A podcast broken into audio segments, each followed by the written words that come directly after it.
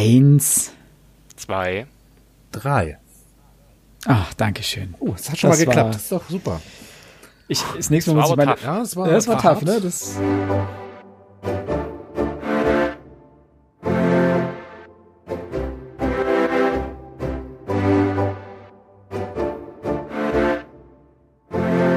In diesem Sinne ein herzliches Hallo zu Frontispitz. Wir melden uns aus der Quarantäne beziehungsweise aus der Selbstisolation endlich zurück. Lange war Ruhe. Ich glaube, wann haben wir unsere letzte Folge veröffentlicht? Im März irgendwann, ne? War Ja, Harry. Harry Potter war am 18.3. Kann das sein? Das kann sein, ja. Kann das, ist das? Nee, am 9. März. Verzeihung. Ah, okay. Also es ist schon über einen Monat her und deswegen dachten wir uns, wir melden uns mal wieder. Wir haben es jetzt auch tatsächlich auf die Reihe bekommen, uns via Internet äh, zu verständigen und damit auch eine kleine Entschuldigung verbunden. Warum das denn so lange gedauert hat, das wollen wir euch natürlich noch erklären. Äh, denn es gibt ja durchaus Podcaster, die jetzt auch die letzten Monate ganz normal weiter äh, veröffentlicht haben, ihre Folgen. Und das konnten wir leider nicht, denn wir hatten eigentlich ursprünglich ja vor, das hatten wir, glaube ich, auch schon mal erwähnt, zur Leipziger Buchmesse eine Sonderfolge aufzunehmen, weil Max ja umgezogen und da dachten wir, okay, ich bringe das ganze Equipment, das liegt nämlich bei mir, bringe ich zur Leipziger Buchmesse mit. Wir pennen schön bei Max, dann machen wir dort eine Folge auf, fahren zur Buchmesse, nehmen noch eine Folge auf. Äh, dann nimmt jeder sein Mikrofon mit nach Hause und wir können richtig schön via Internet aufnehmen. Das fiel ja nun aus ähm, Corona-Gründen aus. Und dementsprechend liegt das ganze Equipment noch bei mir. Und da natürlich mit dem Lockdown irgendwie alle auf die Idee kamen, scheiße, wir brauchen ein Headset und äh, wenn es geht noch Webcams und alles Mögliche, um mit unseren liebsten Verwandten weiterhin zu kommunizieren, war es durchaus wirklich schwer, an vernünftige Headsets zu kommen. Oder überhaupt an Headsets zu kommen. Also nicht mal, ob vernünftig oder nicht, sei mal dahingestellt, aber erstmal überhaupt an ein Headset zu kommen, mit dem man irgendwie hier aufnehmen kann. Und damit verbunden auch eine kleine Entschuldigung, wenn die Soundqualität bei dieser Folge und vielleicht auch bei den nächsten ein, zwei Folgen nicht so ist wie gewohnt. Dann liegt das daran, dass wir eben jetzt mit dem zurechtkommen müssen, was wir da haben. Und da kann es durchaus mal passieren, dass der, eine, der, der ein oder andere Schniefer drauf ist oder ähm, ein Geklapper am, am Headset-Mikrofon oder sonst wo, weil man einfach jetzt mit anderer Technik aufnimmt. Und bis wir dann sozusagen die Technik so verteilt haben und alles so eingerichtet haben, muss es jetzt erstmal so gehen. Das kriegen wir Aber wir hin. bekommen das hin, genau. Genau. Ja, genau, Max klingt immer so ein bisschen, als hätte er Schnupfen, aber das ist okay. Dafür klingt Aber ich habe gar keinen Schnupfen. Ich bin Nee, eigentlich voll fit. voll fit. Ja, äh, die, kleine, die Folge hier hat noch eine kleine weitere Besonderheit, denn wir nehmen die Folge auf und veröffentlichen sie, veröffentlichen sie ganz normal, wie bei Podigy und bei äh, dieser Spotify, Apple Podcast und so weiter. Aber wir laden sie auch auf coronaarchiv.de hoch. Ähm, dazu ein, ein, zwei kurze Sätze. Die Universitäten Hamburg, Bochum, Gießen und noch irgendwas. Nee, das, waren, das waren die drei. das waren die drei großen, ne? genau. Haben sich oder haben ein Projekt ins Leben gerufen, das sich Corona-Archiv nennt. Und ich glaube, an der Uni Hamburg ursprünglich oder auch dort, an, also an der Uni Hamburg angesiedelt ist, also dort auch gehostet wird.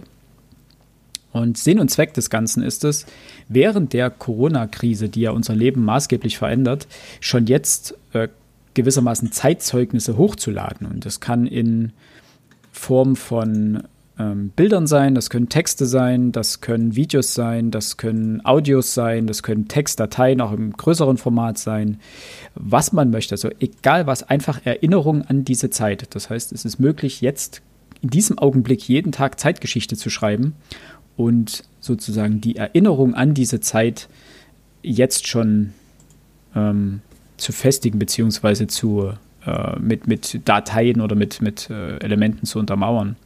Denn man sagt ja eigentlich immer so schön, nichts ist schlimmer für den Historiker als der Zeitzeuge, weil er sich immer falsch erinnert.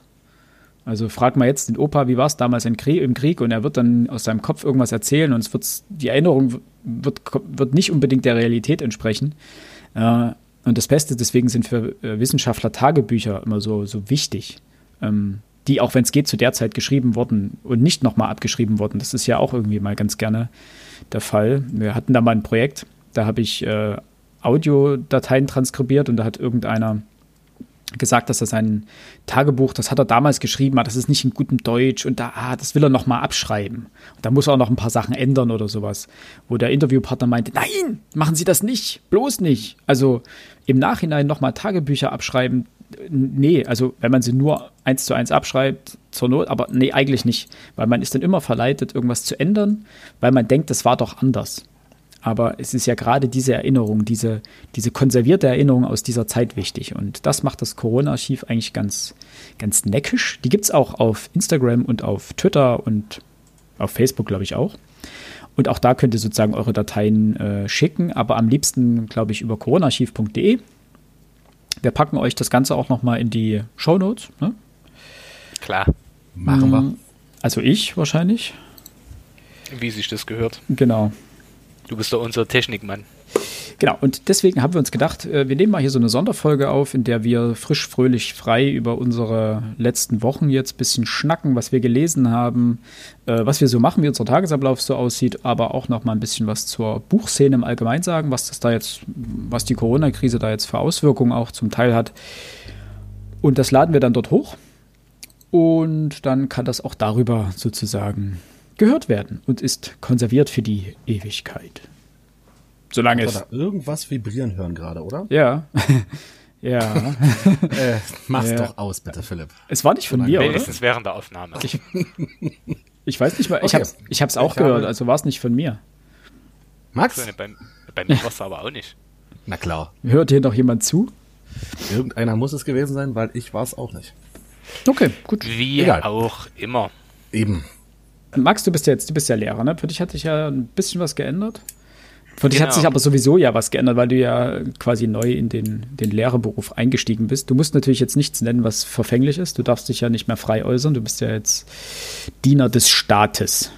Oha. Ja, aber da ich ja nicht gesagt habe, an welcher Schule ich bin und ich glaube, dass von denen auch keiner zuhört, versuche ich das so detailliert wie möglich, aber eben so, so geschützt wie nötig äh, zu, zu nennen. Also ich sag mal so, ab März habe ich begonnen und das fing auch schön an, ganz normal. Man hat wieder geregelte Abläufe, alles gut. Und ich weiß gar nicht, zwei Wochen? Zwei Wochen hatte ich geregelt oder drei und danach brach die Welt zusammen. So, und das führte dazu, dass wir in der Woche, ich kann das Datum gar nicht mehr sagen, äh, Montag und Dienstag war noch Notbetreuung in der Schule. Und äh, ab Mittwoch war dann faktisch Schluss. Äh, Montag, Dienstag, Mittwoch war ich auch noch in der Schule und habe ähm, alles Mögliche versucht noch klar zu machen. Zum einen habe ich mir sagen lassen, für welche Klassen ich ähm, die Aufgaben erstellen darf, was ich jetzt auch noch mache. Zum anderen ähm, habe ich versucht, für die meisten Lehrer, die noch keine E-Mail-Adresse hatten, die zumindest von der Schule ausging, weil mein, seine private will man ja ungern äh, den Schülern zur Verfügung stellen oder ins Internet stellen, ähm, habe ich für die alle noch E-Mail-Adressen erstellt nach einem bestimmten Konzept. Ansonsten, seitdem war ich noch einmal in der Schule, habe dort äh, noch meine ein paar Aufgaben erledigt und so weiter. Äh, nebenher habe ich ja noch ein Seminar, ähm, ganz normal. Äh, und da erledigen wir die Aufgaben alle online. Und so prägt sich dann auch mein Tagesablauf. Ähm, ich bin montags meistens äh, mit Seminartätigkeiten beschäftigt. Wir haben meistens so um neun noch einen Chat oder eine Videokonferenz. Dann erstelle ich Aufgaben und wenn ich damit fertig bin, dann ist mein Tag tatsächlich faktisch schon, zumindest was das Produktive anbetrifft, äh, vorbei. Das ist sehr schade. Und äh, ich gehe mir langsam, das kann ich ja jetzt auch sagen, äh, wie lange haben wir jetzt äh, Shutdown? Eigentlich zwei Wochen, drei Wochen? Fast, fast ein Monat schon. Am 22.03. war, das müsste Samstag gewesen sein. Das war der Tag, wo hier zumindest in Dresden die Läden zugemacht haben. Ah, okay. Dann, ich glaube, dann ab Sachsen folgte dann den Montag da drauf, genau. Genau. Äh, Ja, Mhm. dann fast, fast einen Monat. Ähm, und ich gehe mir langsam selber auf den Sack. Also ich habe das heute gemerkt, du hast keine Inhalte, beziehungsweise das, was du machen könntest, solltest, müsstest, kannst du nicht machen, weil du dich nicht richtig bewegen kannst. Ähm, Mhm. Und man muss halt dazu sagen, meine Freundin arbeitet weiter voll, weil sie einen dieser systemrelevanten Jobs macht. Hm. Ähm, das heißt also, wenn die dann nach Hause kommt, dann bin ich halt einfach nicht ausgelastet und meistens entweder habe ich irgendwas im Haushalt gemacht. Ich entwickle mich zu so einem richtigen Hausmann, weißt du, der, der sich darüber freut, dass er die Wäsche angesetzt hat und sowas. Das ist ganz, ganz grässlich. Äh, die restliche Zeit verbringe ich halt damit zu lesen oder mir irgendwelche niederträchtigen Serien anzugucken. Was okay. aber aus meiner Sicht auch alles Zeitverschwendung ist. Also ich bin gerade, also heute war wieder so ein richtiger Downer-Tag, wo ich richtig angepisst war von mir selber. Ähm, einfach, ja, das ist, mir fehlt gerade so mein, mein, mein Moment, vor allem weil ja jetzt in Sachsen Ferien sind. Da kriegen die Schülerinnen und Schüler auch keine Aufgaben, dann bin ich völlig unausgelastet. Das ist grässlich. Aber man kommt zu vielen Büchern, die man lesen kann und das ist ja was Feines. Über die werden wir dann noch sprechen auch das kann ich, glaube ich, noch zu meinem Tagesablauf sagen. Ich lese gerade ähm, das Decameron meiner Freundin vor. Also jeden mhm. Abend eine Geschichte. Das Buch der 10 mal 10 Geschichten. Genau. Okay. Und das ist äh, richtig cool. Also A, es schult das Vorlesen mal wieder und ich liebe ja Vorlesen, das habe ich ja schon mehrfach im Podcast erzählt. Und zum anderen sind die Geschichten auch einfach gut. So, also es macht Spaß. Und ähm, meine Freundin mag es nebenher einzuschlafen. Das finde ich schade. Naja, aber es sind so genau die Sachen. Ich gebe weiter an Alex. Du, Oder habt ihr ja. Rückfragen? Ja, man kannst ja Sport machen, kannst ja laufen gehen zum Beispiel. Mach ich, mach ich tatsächlich. So, okay. Mit meiner Freundin aller zwei Tage.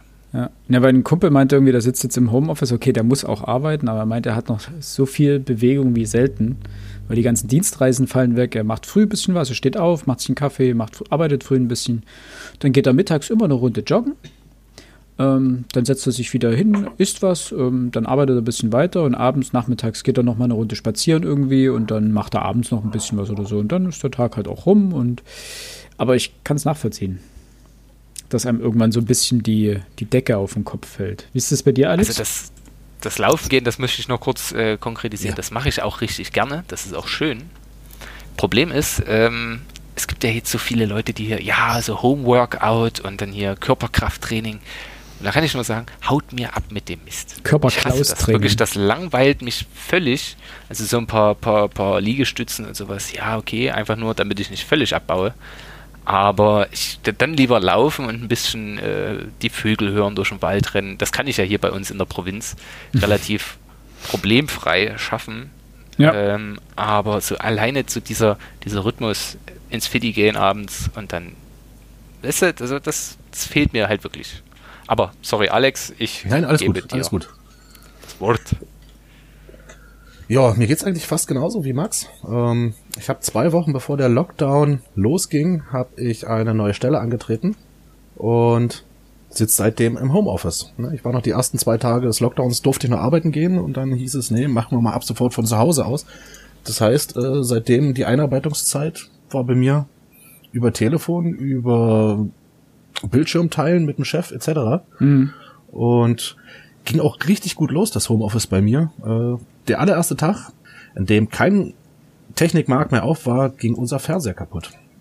und ich brauche einen Fernseher, weil die Datenbank, mit denen ich sitze, auf meinem kleinen Laptop-Bildschirm einfach viel zu klein sind. Das ist die beste, also unter der, dem Aspekt bin ich auch immer Fernseher kaufen gegangen. Ich bin immer in Laden und gesagt, also wissen Sie, wissen Sie wirklich, also ich, also ich bräuchte, ich persönlich bräuchte keinen Fernseher, aber. Nein, ich hätte mir nie einen geholt, nie. wenn ich ja. äh, den hier für die Arbeit nicht gebraucht hätte. Gott sei Dank hatte ich noch einen zweiten ja. im Schlafzimmer stehen so. und ähm, den habe ich dann gewissermaßen früh ins Arbeitszimmer gebracht, Leppi angeschlossen und nachmittags, abends, wenn ich fertig war, in die Stube gebracht, damit man dort ein bisschen irgendwie Netflixen Arbeiten, kann. nochmal die Arbeit Revue passieren lassen kann. Revue passieren lassen, ja. Ne?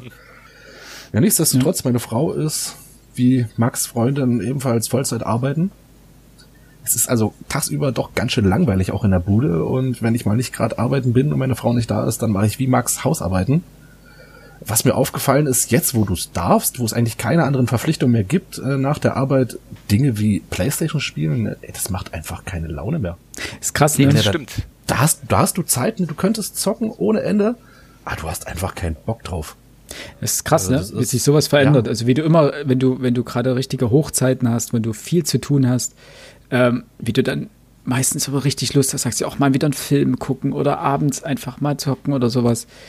Und dann hast du die Zeit ja. und denkst dir, oh, keine Lust, will ich nicht, ähm, was soll ich machen? Und das, das, also wie Max, weiß ich nicht, die Decke fällt mir zwar noch nicht auf den Kopf, aber es wird echt Zeit, dass, dass ich wieder rauskomme, dass ich wieder ins Büro darf arbeiten. Weil es fehlt halt auch einfach irgendwo mit den Leuten mal ein bisschen zu quatschen. Das ist krass, wie, ja. wie sehr der Mensch Sozialmensch ist. Ja, ja, also ja. Wie, wie sehr man diesen Einschnitt merkt, dass man dann, also so oft man auch irgendwie, wenn man sich verabredet hat mit Freunden, dann abends so denkt, kurz bevor die kommen, so, ach, eigentlich bin ich müde, eigentlich hast du keine Lust jetzt. Naja, jetzt sind sie jetzt, jetzt kommen sie gleich, ist, naja, wird ja doch ganz nett dann. Äh, wie du dann jetzt da sitzt und sagst, naja, das wäre schon schön, mal wieder. Irgend, irgendwie schon, ne? So ein bisschen, bisschen Leute quatschen, mal ein Käffchen trinken. Ja, und was das Lesen angeht, also ich lese ja eigentlich fast nur abends vorm, vom, vom Schlafen gehen. Ähm, jetzt in der neuen Arbeit habe ich mir vorgenommen, also ich fahre nicht mehr mit Auto in die Stadt. Äh, ich habe jetzt für die für unseren Nahverkehr eine Jahreskarte geholt. äh, und meine Frau hat mir für die Straßenbahn extra schön Bücher schon gekauft als Geschenk. Kann ich nicht mal lesen. Ne? Das ist äh, also selbst das nimmt mir Corona weg. Du kannst ja keine Ahnung, stellst in der Küche ein paar Stühle in Reihe ähm, und dann setzt, dahin, setzt genau, dich da rein, genau. stellst rechts neben dich einen Fernseher, lässt dort irgendwie, keine Ahnung, so eine, so eine äh, Es gibt ja so eine DVDs, wo du ja, dir wunderbar hier so die Straßenbahnfahrten ja, genau. äh, angucken kannst. Ähm, ich glaube, das werde ich machen. Und dann kannst du schön in der Straßenbahn lesen. Ist doch super. Weißt auch, wann sowas überhaupt hergestellt wurde. Ne? Ja, für solche Was Krisen. ich unbedingt noch anbringen möchte, ja. das hat mein Mentor in den Ring geworfen, da merkt man, dass der Ethiklehrer auch ist, ähm, wie viel uns Menschen fehlt, wenn die Arbeit wegbricht. Nicht nur jetzt einkommenstechnisch, ja, okay, aber wie wenig wir Sinn in unserem Leben sehen, wenn wir nicht arbeiten. Ja, gut. Also wie sehr wir das brauchen, irgendwo. Was zu tun äh, zu haben, generell, also na klar. Ja, auch einen Sinn haben, also ich, klar, ich ja, stehe auch, nee, ich stehe sehr ungern morgens auf, aber eigentlich wäre es richtig, schlicht und ergreifend um 8 aufzustehen und dann so peu à peu so sich durchzuarbeiten. Aber ich bin jetzt auch keiner, der jetzt kein Ehrenamt hat, aber auch mein Ehrenamt ist völlig auf Eis gelegt. Der Fußball steht still, dadurch kommt auch keine Ausschussarbeit zustande. Alle sind froh, wenn es vorbei ist. Ähm, und ich merke einfach wirklich, du, du wirst bekloppt. Äh, wirklich, ja, ne? ich, ich, ich denke an völlig absurde Dinge, rauche viel zu viel. Okay. Einfach, weil du sagst, okay. Und dann kommt noch dazu, meine Freundin steht halt trotzdem halb sechs auf das ist für mich keine Option. So, weil es gibt ja gar keinen Grund, so früh aufzustehen. Deswegen sage ich mir, okay, da kann ich auch später ins Bett gehen. Ja. Und dadurch verzieht sich dieser Tagesablauf so völlig ja. absurd in absolut dumme Richtungen. Und ach nee, wirklich, du musst sehr viel äh, Disziplin mitbringen und ich arbeite dran. Ich kriege ab morgen, hoffe ich, dann meine To-Do-Liste jeden Tag zugestellt. Ich brauche die einfach, diese, meine Freundin soll mir die fertig machen und schreiben, das sind heute deine Aufgaben, Max erstens das, zweitens das, drittens das, viertens das. Und dann arbeite ich das ab und dann habe ich am Ende vielleicht auch wieder das Gefühl, okay, du hast heute was Sinnvolles vollbracht und nicht nur sinnlos rumgesessen. Kommt, kommt drauf an, was draufsteht. Meine Frau hat mir gesagt, ich könnte doch mal die Fenster in unserer Wohnung putzen. Ich habe bisher geschafft eins. Ja, Fensterputz ist aber also, auch sowas, das äh, ja, ist das einfach. Ist, ne, nee. Nee. Alex, muss, ich kehre aller zwei Tage durch aus Langeweile. Oh, ist hart. Das, das ist, ja, Max, du brauchst wirklich Ablenkung. Also wirklich, das ist, ist grässlich, ist grässlich. Was ich so krass finde daran ist, wie, wie sehr viele Menschen ein Problem haben, einfach mit sich mal wieder alleine zu sein. Wie sehr man, oh ja. man merkt einfach extrem, wie sehr die, diese ganzen Aktivitäten und alles, was uns so alltäglich umgibt, uns so sehr in Beschlag nehmen, dass wir uns selber eigentlich gar nicht mehr ausstehen können. Das du, ne, ganz ehrlich, also es gibt nee, ganz viele. Schon, ähm, ein Freund hat dort auch gesagt, so, also er war auf Arbeit, weil auch systemrelevant gewissermaßen. Und dann ist er von Schicht gekommen und hatte seine zweite Schicht zu Hause, weil er seine Freundin irgendwie vom Durchdrehen abhalten musste, weil sie halt irgendwie auch zu Hause und Fitnessstudio zu und ja, das war der Lebensinhalt. Und was machst du jetzt? Und ich finde es krass, wie, wie sehr oder wie, wie, was das für ein großes Problem ist für viele, sich eine, eine sinnvolle Beschäftigung zu suchen, wenn man mal eben Zeit für sich oder sowas hat. Also ich muss sagen, bei uns ist jetzt total entspannt eigentlich, weil wir haben zwei Kinder, ja, ähm, jetzt mit äh, sechs äh, und äh, zwei Jahren oder fast zwei Jahren jetzt ähm, noch beide betreuungswürdig. Dementsprechend pendeln wir zurzeit zwischen tagsüber Kinderbespaßung und wenn die mittags schlafen und wenn die abends schlafen, machen wir eigentlich Homeoffice. Also müssen wir halt arbeiten. ähm, daraus besteht der Tag so ein bisschen. Das heißt, man sagt ja sowieso, wenn man Kinder hat, dann lernt man sein Leben wieder äh, zu strukturieren. Du kannst halt nicht einfach irgendwann mittags aufstehen und sagen, ach, heute esse ich mal nichts und dann esse ich halt um elf nochmal und fertig. Ja. Sondern du musst dein Leben schon irgendwie strukturieren. Das heißt, du kommst gar nicht in so einen Extremtrott. Wobei, selbst jetzt irgendwie gestern oder vorgestern war ich übelst erschrocken. Ich bin aufgewacht früh und es war irgendwie dreiviertel neun. Und neben mir pennte meine kleine Tochter noch so und dachte mir so, ehrlich? Dreiviertel neun? Das Kind schläft nie so lang. Und dann habe ich gemerkt, so jetzt, jetzt müssen wir was ändern. Und es gibt ja auch so diesen Hinweis, dass man, wenn auch in dieser Zeit jetzt, wo eben die Strukturen so wegbrechen und diese äußeren Zwänge, dass man trotzdem ganz regulär früh aufstehen soll, einfach um nicht in so einen Blues zu kommen. Und deswegen finde ich es halt wichtig, solche Strukturen irgendwie in irgendeiner Form noch beizubehalten und sich irgendwas zu suchen, was man irgendwie machen kann. Also wir haben jetzt äh, mit den Kindern, keine Ahnung, wir haben übelst viel gebastelt und irgendwie Osterbrote gebacken und die verteilt und äh, irgendwas im Garten, irgendwas irgendwie umgebuddelt und Hauptsache irgendwie beschäftigen. Und das ist jetzt am Abend, denkst du, okay, du hast jetzt nichts Produktives wirklich gemacht, weil ob du das 95. Bild mit Fischen und irgendeinem Haus und einem Mädchen mit Zöpfen gemalt hast, äh, das, das ist jetzt auch nicht die Erfüllung, aber A, bist du am Abend dann trotzdem durch mit dem Tag, denkst du, boah, ach, jetzt nur noch ins Bett. Äh, und B, ähm, ja, du hast halt was gemacht. Du hast, du hast eben nicht einfach nur rumgesessen und irgendwie nichts gemacht, sondern hast auch dich im Kopf irgendwie ein bisschen beschäftigt und musstest irgendwas ja. tun. Ja, ich sag mal so, dieses normale, ähm, wie drücke ich es aus? Äh, die Körperpflege, äh, das macht mir nun wirklich gar keine Probleme und ich gehöre auch zu den Menschen, die nicht, wenn sie zu Hause reinkommen, als erstes die Jogginghose anziehen, weil ich eigentlich der klassische äh, Jeans-Typ bin. Ich laufe den ganzen Tag mit Jeans rum und ziehe die erst aus, bevor ich wieder ins Bett gehe. Ähm, das heißt also, so das Grundlegende ist okay, aber selbst, selbst sowas wie Haare. Ich wirklich, ich muss mal wieder zum Friseur. Ich sehe aus. Es ist grässlich. Wobei das eigentlich ganz geil und ist, weil es gibt jetzt bei, auch bei der Freundin irgendwie so auf Arbeit, meinte sie, das, die lassen halt alle wachsen gerade wie Sau, weil sie einfach sagen, Friseur ist nicht und es ist eigentlich auch ganz lustig. Die sehen halt aus wie die übelsten Waldschrate. Ja, aber das, ja, wenn man damit irgendwie leben kann, ist das okay. Aber ich finde das halt ganz, ganz schlimm. Ich komme damit selber nicht zurecht, dass ich so aussehe, wie ich gerade aussehe. Also ich möchte jetzt du, keine, keine die Diskussion, diese legendäre Diskussion um Jogginghosen möchte ich jetzt nicht nochmal aufmachen, aber wenn ich nicht raus muss, ist Jogginghose das, was ich den ganzen Tag anhabe. Ich meine, warum soll ich mir eine gute Hose anziehen, wenn ich mir da auch was übelst Bequemes anziehen kann? Ich finde ja das normale Jeans auch bequem, ja. deswegen ist es für mich äh, völlig, völlig okay. Geht mir auch so. Also, weil, wie gesagt, du hast dann, kommst dann immer an den Punkt, wo du sagst, ja, jetzt willst du doch nochmal raus und dann Block denkst du so, ah, dann müsste ich mich ja, jetzt. Ja, dann ziehst du dich nochmal um. Das ist mein hm, Gott. Nee. Früh, ich ziehe mich früh an. Wenn ich aufstehe, ziehe ich mich an. ja, also, und das, das trägst du dann auch konsequent bis abends durch. Ja. Ja. Ja. Ja, und doch. wenn du zum Sport gehst, gehst du da auch in Jeans und äh, im, im, Hemd und im Anzug und. Ja, und dann ziehe zieh ich mich vorm Sport um. Genau, dann ziehe ich mich ja, vorm Sport um, genau. Das, das ist doch nichts anderes. Nee? Aber egal. Nein, ich möchte jetzt nicht drüber diskutieren. Ja, aber auf der nee, Couch sitzen gut. ist kein Sport. nur, nur so. Kommt drauf an. Ja, gut. Ja, also natürlich gab es bei aber uns wir auch. müssen mal wieder zu was Substanziellen kommen, denke ich. Ja, Schlafanzugtage, ja. aber ähm, egal. Ja, Bitte? meine Tochter kam irgendwie gerade ganz oder relativ am Anfang und meinte so, oh, können wir heute mal einen Schlafanzugtag machen? So, ja, klar. Warum nicht? Es gibt ja keinen Grund gerade. Also sowas gibt es dann schon mal als Ausnahme, gerade weil das für die Kinder halt was Besonderes ist, weil das gibt es sonst nicht. Sonst heißt eben, Schlafanzug wird früh ausgezogen und dann werden die normalen Klamotten angezogen. Ja, und abends wird das, ja, aber das ist doch cool. So, und wenn du mal so einen Special-Tag machen kannst, dann ist das ja auch schön. Ähm, und vor allem, weil Kids ja auch das brauchen. Du kannst ja nicht einfach sagen, nee, heute machen wir das mal alles völlig anders, als wir es normal machen. Ja.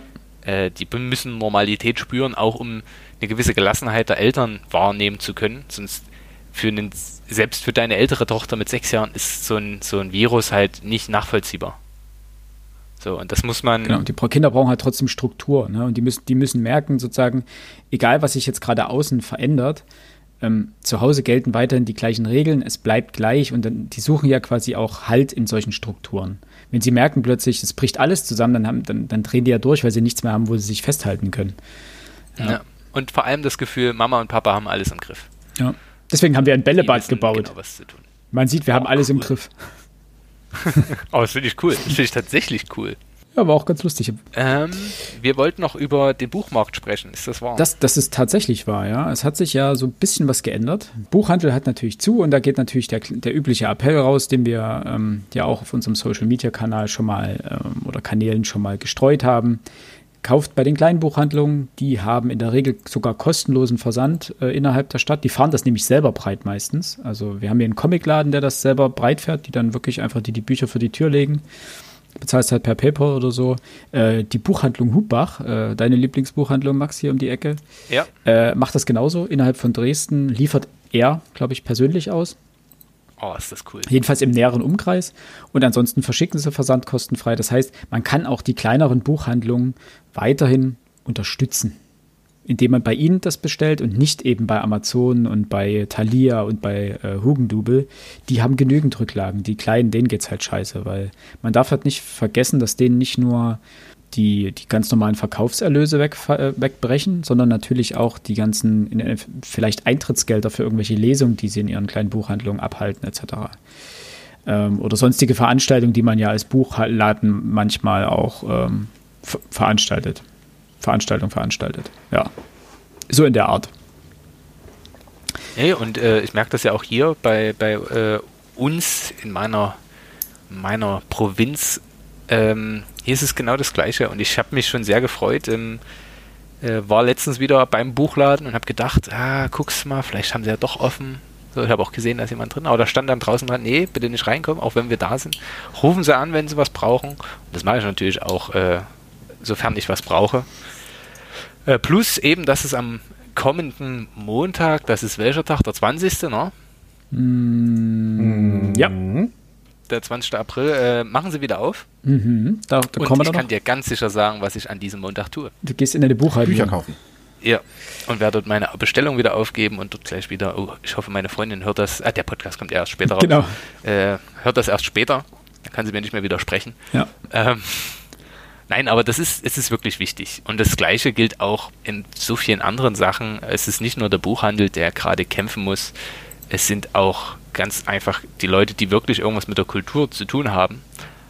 Ähm, sein, lass es den einen Komiker sein, der irgendwo auftreten wollte.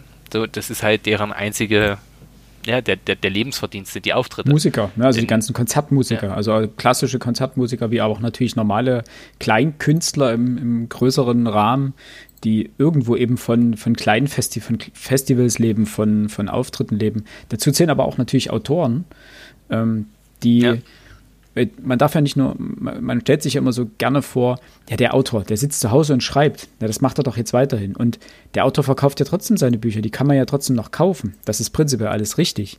Aber ihm fehlen die Plattformen. Es gibt keine Lesungen, keine Lesungen auf Festivals, keine Lesungen in Buchläden etc.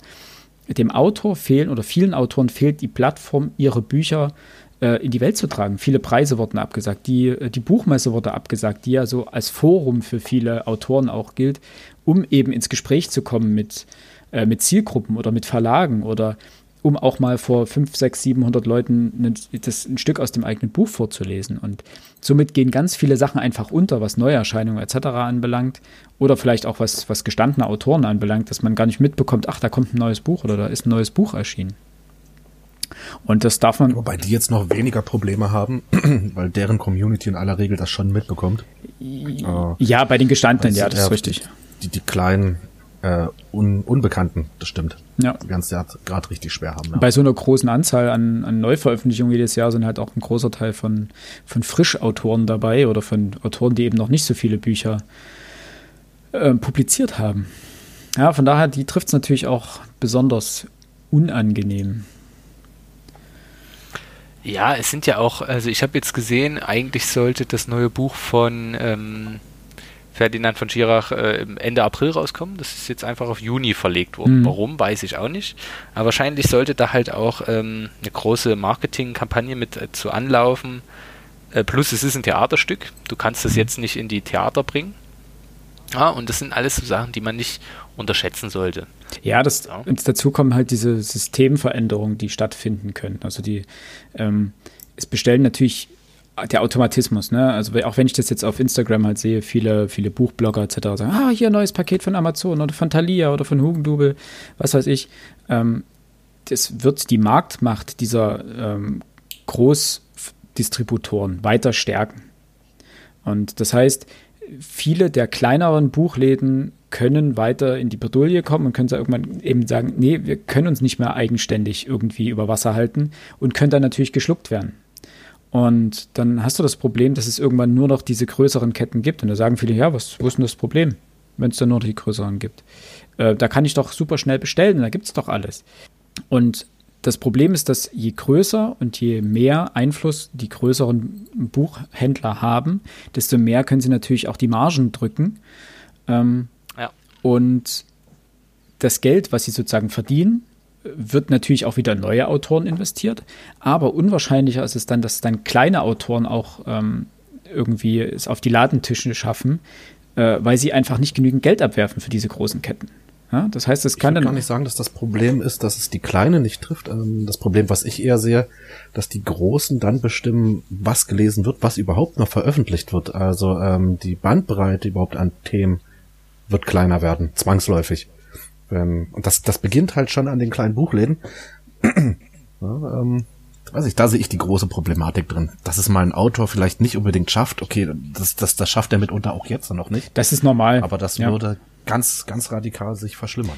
Der Witz ist ja, diesen Trend gibt es ja bereits. Ne? Es gibt ja bereits diesen ja. Trend, dass die Großen, dass die Big Player entscheiden, was gelesen wird. Sie entscheiden, du hast Potenzial, dich machen wir zum nächsten großen Star. Und das könnt ihr mit einem Fingerschnippen machen. Da sagen sie, okay, wir machen einen Vertrag mit dir, dein Buch ist okay, das werden bestimmt äh, viele lesen, weil es ist so Mainstream-Suppe, ist kein Problem. Ähm, wir wollen, dass das gelesen wird. Und dann wird in jeder Buchhandlung ein großer Tisch aufgebaut, da landen 500 Exemplare drauf und es wird beworben und dann klatschen sie hinten noch irgendeinen Text drauf. Stephen King hat es gelesen. Äh, genau, vorne noch Aufkleber, vorne, Bestseller, genau, und dann zack. verkauft sich das. Und dann verkauft sich das selber wie geschnitten Brot und alle denken, das ist der ja. neue Hype. Dann bezahlen sie noch ein paar Influencer auf ähm, Instagram oder Co. Und schon hast du damit einen Million oder einen Millionenseller ist vielleicht falsch, aber auf, hast du auf jeden Fall einen Bestseller darunter. Und das machen kleinere Buchhandlungen natürlich, können sie gar nicht, weil sie nicht, ja, sie haben weder das, die, die, die, das Netzwerk, noch haben sie die Möglichkeit, da so viele Exemplare hinzulegen oder sonst was. Ähm, und da hat man aber dann eben auch mal Bücher von, von unbekannteren Autoren oder ein größeres Spektrum einfach an Büchern. Ja. Und eben nicht so, wo du sagst, ähm, ich habe mal vorhin auf die Amazon-Bestsellerliste geguckt. Ähm, Unter Platz 1 bis 5 gekauft. Äh, genau. Na, Platz 1 ist das Neinhorn von Marc-Uwe Kling. Also es gibt gerade scheinbar sehr viele rebellische Kinder, die Nein sagen. Das finde ich sehr schön. Oder halt Eltern, die einfach nach einem schönen Kinderbuch suchen, um ihre Kinder irgendwie zu bespaßen. Ja, dazu kommen wir auch gleich noch. Ähm, es, ist, es ist auch wirklich ein ganz niedliches Buch, aber wie viele gute Kinderbücher gibt es, die man jetzt irgendwo entdeckt? Die, es gibt zu Hunderten welche, ja. Aber groß sind natürlich nur so ein, zwei, drei, die du aber in jeder Buchhandlung siehst.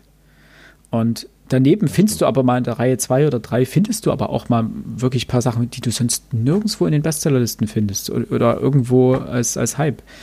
Und das ist halt auch sowas.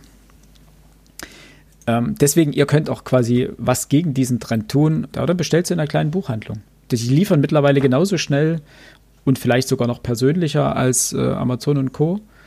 Und ihr habt das dann trotzdem da. Ja, und zum Teil. Außerdem sind die Mai haben die den menschlichen Algorithmus in der Hand. Ja. Die wissen, was euch gefällt. Mit der Zeit dann, ja. Wenn ihr öfter dort kauft, dann Zeit, kriegt ja, ihr stimmt. gute Vorschläge von eurem Lieblingsbuchhändler und, das ist mir auch schon aufgefallen, ähm, die Qualität der Bücher ist teilweise besser, im Sinne von, sie werden besser behandelt. Denn der Buchhändler hier um die Ecke behandelt seine Bücher liebevoll und packt die ordentlich ein oder bringt sie persönlich vorbei jetzt gerade in der Zeit. Während du zum Teil ähm, Bücher von Amazon bekommst, die einfach nur lieblos in diese Verpackung reingefackt wurden und dann ankommen, wo du denkst, ja, was ist das jetzt? Also ist schön, dass es immer noch eingeschweißt ist, aber es ist trotzdem zerknickt. Und das passiert dir halt im Zweifelsfall oder im, im, im Regelfall bei den, bei den kleineren Buchhandlungen eben nicht. Nö, die geben sich halt noch richtig Mühe. Ja, für die ist das halt keine per se keine stumpfe Ware, sondern im Zweifelsfall halt auch ein Herzensobjekt. Es gibt ja einen Grund, warum sie Buchhändler geworden sind und nicht Fleischer. Klar, also, ne? Kind, was möchte werden? Fleischer oder Buchhändler? Aber ich glaube auch nicht, dass es für den, für den Fleischer ein Herzensobjekt ist, außer das Herz. er ist halt sehr mal äh, sadistisch veranlagt. Oder er handelt auch mit Innereien. Egal. Äh, lustigerweise, die anderen Bestseller sind hier ähm, äh, John Strelacki, das Kaffee am Rande der Welt. Dann, oh, das ist schon, aber schon seit Wochen. Ja, ist schon lange, genau. Hera Lind, die Hölle war der Preis. Ganz ich bin, ich, ich habe die Liste auch gerade auf. Ich bin ein wenig schockiert darüber, was wir Deutschen eigentlich lesen. Was heißt schockiert? Das BGB ist klar, das ist weiterhin auf Platz 4, das, okay, das nee, geht klar, weg. Ähm, Und dann kommt. Auch hier, was du gerade vor, Hera Lindne äh, oder das Kaffee am Rande, alles okay. Aber solche, solche. Dann kommen ganz viel Kinderbücher, also solche Vorschulblöcke gehen gerade ab, natürlich auch, durch die Decke. Auch das ist, das ist noch okay, aber Essen gegen Arthrose. Ja. Ja, oder was haben wir denn hier noch? Ja. Äh, der Ernährungskompass. Okay, das ist ein Bestseller. Darüber haben wir ja schon mal gesprochen, ne? Mal, ja, genau, ne? Äh, und man muss natürlich dazu äh, sagen, es, ja, es geht natürlich, die Leute sitzen, und das ist ein echtes Problem, das haben wir auch gemerkt, ähm, sitz mal zu Hause und betreue deine Kinder zu Hause. Das ist ja mehr als nur, du, du wirst wie deine eigene Oma. Du frühstückst, dann stehst du auf und fängst an, das Mittagessen vorzubereiten, wenn du deinen Kindern nicht jeden Tag Dosenfutter vorsetzen willst. Das heißt, du frühstückst entspannt, dann machst du kurz was äh, und dann fängst du an, Kartoffeln zu schälen oder Spargel zu schälen oder was auch immer, einfach, dass die Kinder mittags ein warmes Essen auf dem Tisch haben, wie sie es in der Krippe ja oder im Kindergarten ja gewohnt sind. Und das heißt, du ja. musst dir ganz schnell überlegen, wie, was mache ich jeden Tag? Und das heißt, du fängst auch an, wie deine Oma, zu sagen, okay, ähm, Montag gibt es, äh, keine Ahnung, irgendwas mit Kartoffeln. Dann gibt es Dienstag, ähm, machen wir aus den Kartoffeln Quarkkeulchen, aus den Resten sozusagen. Also machen wir Montag gleich mehr. Und Mittag, Mittwoch machen wir aus den restlichen Kartoffeln, die immer noch übrig sind, äh, gleich, keine Ahnung, äh, Bratkartoffeln. So. Das heißt, du fängst an, so einen Wochenplan zu erstellen und dann irgendwie alles möglichst sinnvoll, schnell und wieder zu verwenden keine Ahnung, am ersten Tag machst du Nudeln, am zweiten Tag machst du Salat, am dritten Tag machst du Nudelsalat und haust die Reste zusammen. Weißt du? ja, du fängst halt an, das zu tun. Und deswegen wundert es mich überhaupt nicht, dass gerade diese ganzen Essensseiten und Essensbücher übelst boomen. Ja, plus, viele Menschen haben halt auch Zeit, die jetzt nicht zwingend Kinder haben, sondern die sich sagen, weißt du, ich wollte schon immer mal das und das machen. Einkaufen kann man noch ganz normal, also kaufe ich jetzt für uns das ein und koche jetzt zum ersten Mal das und das. Italienisch. Ja. So. Äh, das ich, mache ich ja auch, wenn ich mal in einer ordentlichen Küche bin, denn auch das ist leider immer noch ein Problem. Ich habe noch keine Küche in dieser. Ja, das bleibt, glaube ich, ein Running Gag, oder? Für dieses Jahr. Ach, das wird ja äh, eben. Ah, sehr schön. Es ist zum Heulen, ehrlich. Wobei, das heißt, wenn wir, wenn wir uns dann alle im Oktober treffen dürfen, mal wieder, und wir kommen dann mal zum Besuch zur Einweihung. Bringen wir ein Stück Küche mit. Bringen wir ein Stück. okay, ich habe ja. Nein, bis dahin wird es da sein, du? da bin ich mir ganz ja, sicher. Ja. Das schöne Freunde von uns auch, also die, wir haben so eine Gruppe mit denen, das heißt, da täglich fließen dort geistige Ergüsse rein und die machen zurzeit nichts anderes gefühlt außer Essen. Okay. Weil, also gut, sie ist schwanger, sie, sie darf, sie, sie arbeitet eigentlich in einem, ähm, äh, in einem Chemieunternehmen, darf, darf sowieso jetzt gerade nicht arbeiten, äh, weil, also darf sowieso nicht mehr ins Labor, durf, musste sozusagen Büroarbeit machen, wurde deswegen jetzt ins Homeoffice versetzt und macht jetzt halt ein bisschen Homeoffice vor sich hin und sitzt ansonsten halt zu Hause. So. Und hat halt auch nicht, und sie hat gerade ihre Leidenschaft fürs Kochen entdeckt. Das heißt, sie machen jeden Tag, heute hat sie uns irgendwie zwei Stück Kuchen auf die Treppe gestellt. Äh, das ist ja nett. Das haben wir getauscht. Wir haben ein Stück, wir haben ein Glas Pesto hin auf die Treppe gestellt und sie hat es dann gegen Kuchen ausgetauscht und dann sie wieder abgedampft. ja, weil man fängt halt an, so zu kochen. Man sagt, ja, das kann man noch machen und das. Und zwar ja auch Ostern. Da, wie gesagt, wir haben ja auch Osterbrote gebacken und verteilt. Äh, und ja, das ist, das ist automatisch, ne, irgendwie muss man sich ja auch glücklich stimmen. Und Essen macht natürlich, schüttet auch ein bisschen Glückshormone aus. Und ja, man isst vielleicht auch gesünder, manche vielleicht auch nicht. Ich weiß nicht, ob, ob manches dann dazu hinreißen lässt, irgendwie einfach nur irgendeinen Dosenfraß. Aber man geht natürlich aber auch nicht mehr irgendwie bei Fastfood-Ketten irgendwo mal schnell, wenn man von A nach B will, irgendwie was essen. Jo. Das haben wir uns aber vorgenommen jetzt. Ähm, wir werden bei einem unserer Lieblingsrestaurants hier ähm, in der Stadt ähm, bestellen und uns das einfach herliefern lassen. Einfach, äh, die kommen ja auch gerade an kein weiteres Geld. Ja. Und so sparen wir uns einmal kochen und abwaschen. Und mhm. die sind auch glücklich und wir haben mal wieder richtig geiles Essen, auf das wir auch mega Bock haben. Ja. Also, also gibt's so auch sowas sollte man nicht aus dem Blick verlieren. Ja, gibt's auch, also bei uns auch die ganzen Pizzaläden oder so haben auch irgendwie gesagt, ja, wir sind weiter da, wir haben weiter, wir, wir, wir verschicken weiter. Also, äh, weil ja dort viele gesagt haben, die Leute bestellen gerade kein, keine Pizza mehr, weil sie denken, es ist zu, so nach dem Motto. Und das gilt natürlich auch für andere Versand, also Essensversanddienstleister. Und also aber für alles Mögliche. Wir hatten jetzt, ähm, wir haben uns jetzt Masken gestellt gehabt. Und mhm. ja, man kann sie selber nähen. Das wäre auch jetzt nicht das Thema gewesen. Wir haben auch eine Nähmaschine im Keller. Ähm, aber das, also wo meine Freundin das bestellt hat, das ist eine, die näht Kinderklamotten und verkauft das auf irgendwelchen Märkten. Und die kann mhm. zurzeit halt auch nichts verkaufen, weil die Märkte sind ja alle zu. Das heißt, sie hat ihren Online-Shop, da kaufen Leute, aber es fehlt auch dort die Plattform. Das hauptsächliche Geld verdienen die logischerweise auf den Märkten, weil dort die Leute das sehen, ja, die klar. Klamotten, dort können sie sie anfassen äh, und dann können sie so ein bisschen mal gucken, wie ist die Qualität und so weiter, dann kaufen sie es. Ähm, mhm. Und weil wenn du online irgendwo bestellst, gerade bei kleineren, ist ja die Skepsis immer relativ hoch. Ist es ordentlich? Kann man es, ne? Und was ist das? Und was bekomme ich für mein Geld und so weiter? Und da haben wir gedacht, naja, gut, wir könnten es jetzt selber nähen. Wir können aber auch einfach für die paar Euro, die so eine Maske kostet, für jeden von uns so eine Maske kaufen. Ähm, und da hat die ein paar Einnahmen, ne? Da kann die weiterhin ihre Miete zahlen. Wir haben das Zeug und alles ist, alles ist schick ich finde es halt cool, dass äh, bei vielen jetzt diese Solidarität äh, ein bisschen mehr wieder mehr Stellenwert einnimmt. Und ähm, alle versuchen auch zu überlegen, okay, wie kann ich helfen? Wie kann ich meine Stadt lebenswert halten? Denn, sind wir ehrlich, wenn der Einzelhandel völlig abschmiert, mhm. dann haben wir spätestens nach der Krise dann auch keine Freude. Ja, haben wir auch ein Problem. Ähm, ja. Nichtsdestoweniger ähm, würde ich sagen, wir gehen noch einen Schritt weiter da und stellen uns mal die Frage, was wir zwischendurch gelesen haben. Philipp und ich haben ja in den vergangenen Wochen zwei Livestreams bei Instagram veranstaltet. Es wird wahrscheinlich auch wieder jetzt auch, bald einen geben, würde ich sagen. Genau, die auch relativ ordentlich aufgenommen worden sind. Ich habe äh, viel positives Feedback gekriegt, mhm. was mich freut und wundert.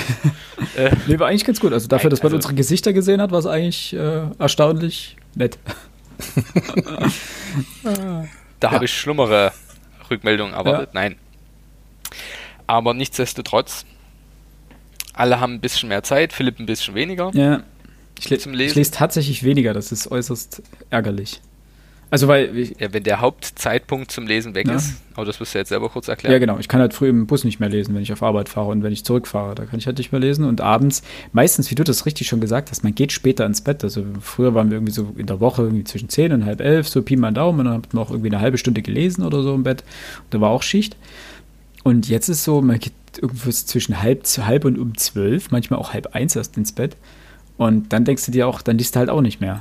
Meistens, was dann halt auch zu spät ist. Und ja. Hm. Ja, bei mir ist es jetzt die letzten Tage teilweise Viertel vier oder so. Also okay. Du bist noch völlig im Soll. Ja, wie gesagt, wenn du Kinder hast, bleibt das, bleibt das halbwegs im Rahmen noch. Und das ist auch der Vorteil, äh, durch, durch, die Kinder kann, also gerade wenn ich die Kleine ins Bett bringe mittags oder wenn wir die Kleine ins Bett bringen, ähm, legen wir uns ja immer noch kurz noch neben sie, dass sie in Ruhe einschläft und so weiter. Und das hat sich so eingebürgert. Am Anfang mussten wir neben ihr liegen. Jetzt ist das halt noch manchmal so, weil wir dann halt lesen. Einfach legst du hin, legst ins Bett, Jetzt meldet sie sich auch gerade. Ähm, ah, die hat jetzt gehört. gehört, genau. Legt sich neben sie, liest irgendwie noch drei, vier, fünf Seiten und dann ähm, ist er eingeschlafen und dann kannst du rausgehen und alles, alles ist schick. Ja, so ist das. Da kann man immerhin noch ein bisschen lesen. Und bei dir, Alex, du hast doch auch Richtig. Zeit. Hast, oder hast du jetzt keine Lust mehr zum ähm, Lesen? Ich traue mir das jetzt gar nicht äh, zu sagen. Ähm, das ist jetzt fast Offenbarungseid, weil wir vorhin drüber gesprochen haben, wir sollten eigentlich die kleinen Buchhandlungen unterstützen. Ich hatte zu Weihnachten einen Gutschein bekommen ähm, über leider eine der größeren Ketten und habe das jetzt ausgenutzt und habe den jetzt eingelöst, beziehungsweise das, was noch drauf war, und mir dort Bücher halt zukommen lassen. Ich habe mir gekauft von Dorothy Baker den Roman Zwei Schwestern. Ich hatte ja von der Autorin kürzlich erst äh, Ich mag mich irren, aber ich finde dich fabelhaft gelesen. Hattest du da nicht noch irgendwas? Um, war das nicht auch Dorothy Baker? Das, das war Ach so, ich mag mich irren, aber genau. Ich, war, mir hatte, ich hatte irgendwas genau. von Jess im Kopf. Das war, das war übrigens das Buch, was mir meine Frau zum Jobanfang geschenkt hat. Äh, sie hat bei mir die Liste reingeschaut an Büchern, die ich ohnehin noch lesen wollte, und da hat sie sich das ausgesucht, weil ihr der Titel so gut gefallen hat und hatte das dann besorgt und mir zum Jobanfang halt geschenkt, inklusive Zuckertüte und hatte schön. mir eigentlich gesagt, dass das ein Buch ist, was ich nur in der Straßenbahn lesen darf. Und ja, wir hatten dann so eine Diskussion, äh, dass ich es doch dann auch abends im Bett lesen wollen würde, was ich dann auch getan habe. Und die Autorin selbst, was ihr mir hat das Buch sehr, sehr gut gefallen. Mhm. Also vom, von ihrem Schreibstil her, die Geschichte selber ist jetzt nicht so besonders. Aber du, du hast ja schon mal gesagt, ne, mit Jazz konntest du bisher gar nichts anfangen, ne? Überhaupt nichts, ähm, weil Jazz ist so eine Musikrichtung, egal wo man Jazz hört, dieses, dieses Rumgedudel, ne? Und dann hast du einen Musiker aus der Combo, die anderen halten mal kurz den Mund und er tütelt dann irgendwie mit seinem Instrument, äh, mit seiner Trompete, Posaune, ne, Posaune vielleicht weniger, mit seiner Trompete oder am Schlagzeug. irgendwas hin und her, ohne Rhythmus, ohne irgendwie so. Das, das war für mich immer so, das hat ja nicht viel mit Musik zu tun, dachte ich. Und falls es dann doch mal so einen Song gäbe, der mir gefallen würde, dann ist das halt so eine Sache, der, der wird das nie wieder so spielen, wie in dem Moment, als er es gespielt, oder sie es gespielt hat, die, die, ähm, Musikerin oder auch von mir ist die Band. Ja. Ähm, also mhm. Jazz ist so eine Musik, die ist halt nicht reproduzierbar, wenn es nicht in dem Moment gerade aufgenommen wurde. Das ist aber für viele und Jazzmusiker ist halt genau das irgendwie auch der, der Reiz da drin und für viele Jazzliebhaber auch, dass du halt solche Stücke das, nicht das doppelt beschreibt, ja. schreibt Baker halt wunderbar in ihrem Roman. Ähm, Jazz hörst du dir nicht an, weil du die Musik hören willst. Jazz hörst du dir an, weil du dir hören willst, wie der Musiker mit seinem Instrument umgehen kann. Hm. Und deswegen auch diese Impros. Also das ist kein, kein irgendwie, ich mache jetzt mal einfach so Musik, sondern das ist einfach nur, um den Leuten zu zeigen, passt auf, das kann ich. Also wie so eine Art Wettbewerb, was sich die Musiker da vorne dann auf der Bühne leisten. Ja. Oder liefern ja. untereinander. Und ähm, das beschreibt sie halt wunderbar und hat mich sehr beeindruckt. Und von ihr ist jetzt ähm, auf Deutsch noch ein zweiter Roman erschienen, eben die zwei Schwestern. Und dachte ich mir, hm, bestellst du mal mit und mal gucken, was es bringt. Mhm, ja. Und daneben habe ich mir von Donald Ray Pollock, von ihm hatte ich mal das Handwerk des Teufels gelesen. Mhm. Äh, war jetzt zwar nicht so unbedingt das Überbuch, aber je mehr Zeit vergangen ist, irgendwie, umso krasser blieb das Buch dann doch in Erinnerung und habe mir von ihm jetzt noch zwei weitere Romane geholt. Unter anderem sein Erstlingswerk Knockham Stiff, falls ich das richtig ausspreche. Mhm. Hab da jetzt auch angefangen zu lesen schon und Okay, ähm, das ist echt Hardcore. Also es ist auch im Heine Hardcore Verlag erschienen. Ja. Äh, und da auch nicht ganz ohne Grund. Also es ist halt Gewalt, äh, Abartigkeiten, sonst da wohin. Ich glaube, man ja. muss es mögen oder man darf jetzt kein allzu großes Problem damit haben. Aber mit einem Zweck ähm, oder hm? ist es einfach nur Gewaltporno? Nee, es ist kein Gewaltporno. Also Knock'em Stiff ist, das ist ziemlich cool. Auf den Geschmack bin ich jetzt so langsam wahrscheinlich gekommen. Es ist eine Anthologie. Mhm. Es sind Kurzgeschichten. Und wir hatten ja hier, wie hieß er denn, Franka Potente zuletzt ähm, Zehn, ja. besprochen. Mhm. Zehn. Was mir auch unglaublich gut gefallen hat. Vielleicht liegt das auch einfach an diesem Format, an diesen Kurzgeschichten. Kommst du jetzt, jetzt auf, die, kommst du jetzt auf hm? den Geschmack von Kurzgeschichten? Irgendwie schon. Also, weiß ich nicht, ähm, wer war das, der gesagt hat, für Kurzgeschichten hat der Mensch heute keine Zeit mehr? Äh, Ranitzky. Ranitzky, genau. Weiß ich nicht, also mir gefällt, vielleicht gefällt mir deswegen Lockham Stiff bisher auch relativ gut, trotz der Gewalt und trotzdem, was da drinnen alles beschrieben wird. Und mal schauen. Und von ihm als zweites Buch dann noch Die himmlische Tafel. Mhm. Ähm, auch im Hardcore Verlag erschienen. Ähm, mal gucken, was es so bringt. Ich bin gespannt. Also es klingt zumindest interessant. Also Hardcore-Verlag finde ich irgendwo crazy. Gut, aber ähm, es gibt, jetzt weiß ich den Namen des Autoren nicht, Das Böse im Blut, ähm, auch aus dem Heine Hardcore Verlag. Hein das war tatsächlich.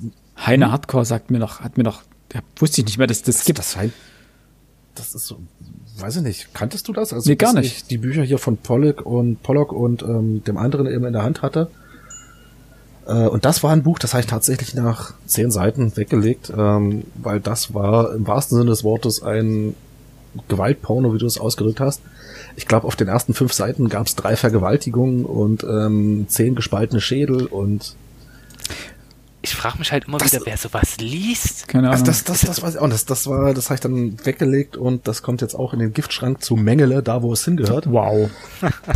und ähm, nee, das, das ist gar nicht mein Fall. Weil ich gerade, da ist Pollock, auch wenn er, wenn er ziemlich drastisch schreibt, ähm, erst bei weitem nicht so krass und mhm. durchaus lesenswerter.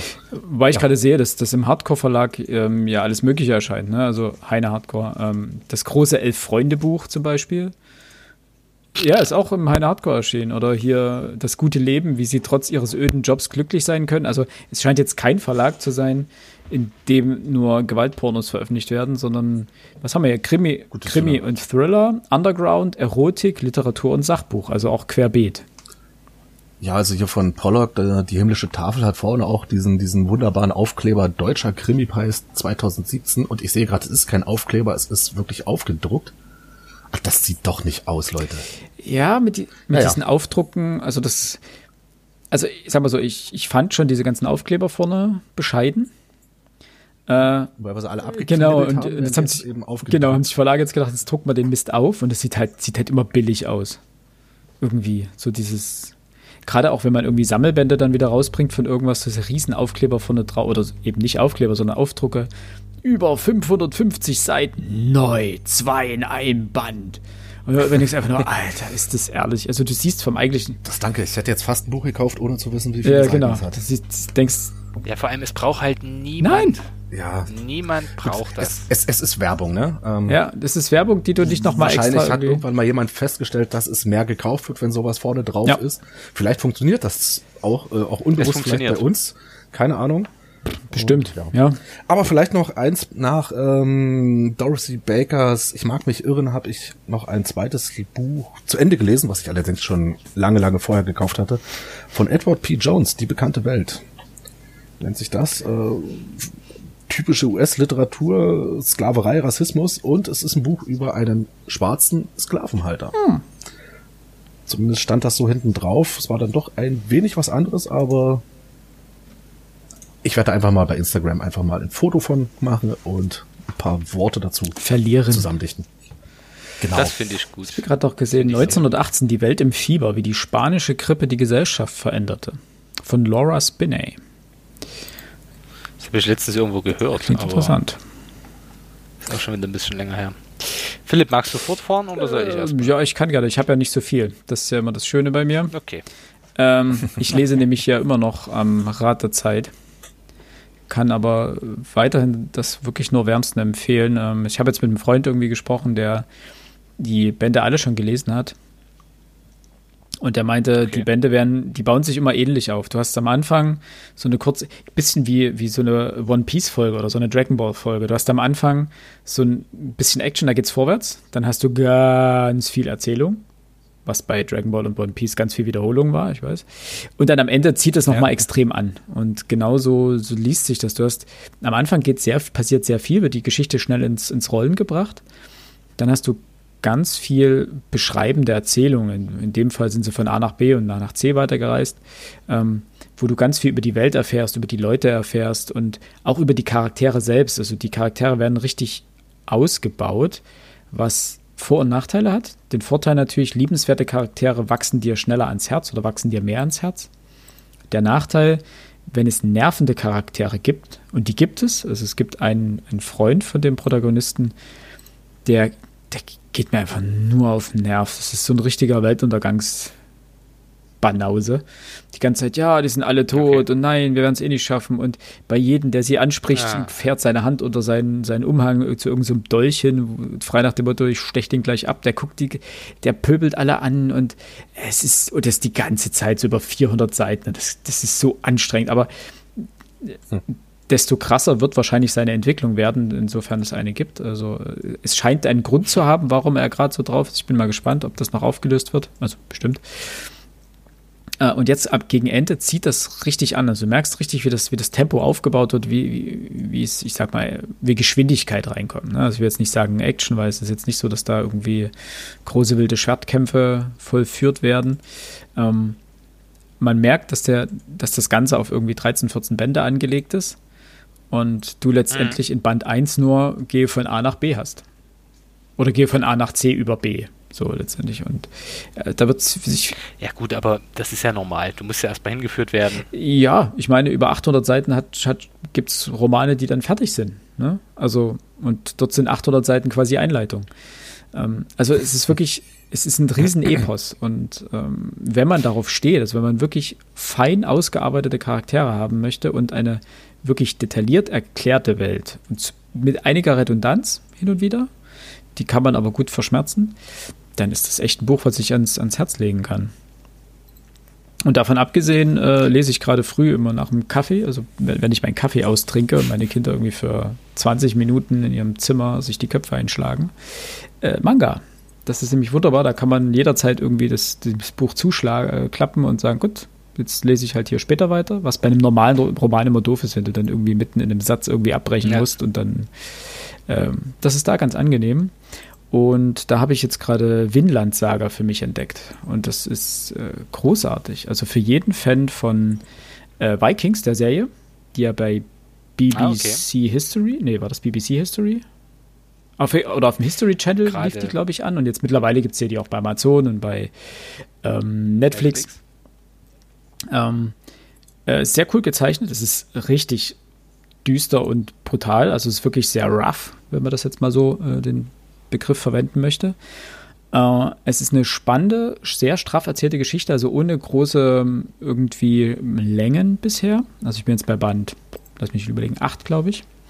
Ähm, interessante Charaktere, die sich langsam auch entwickeln. Also es sind aktuell, glaube ich, 22 Bände. Ich weiß nicht, später scheint es auch irgendwie Zeitsprünge zu geben. Bisher geht das relativ, also sind auch Zeitsprünge von so mal einem Jahr oder sowas drin, aber jetzt keine größeren Zeit, ähm, Zeitüberbrückungen.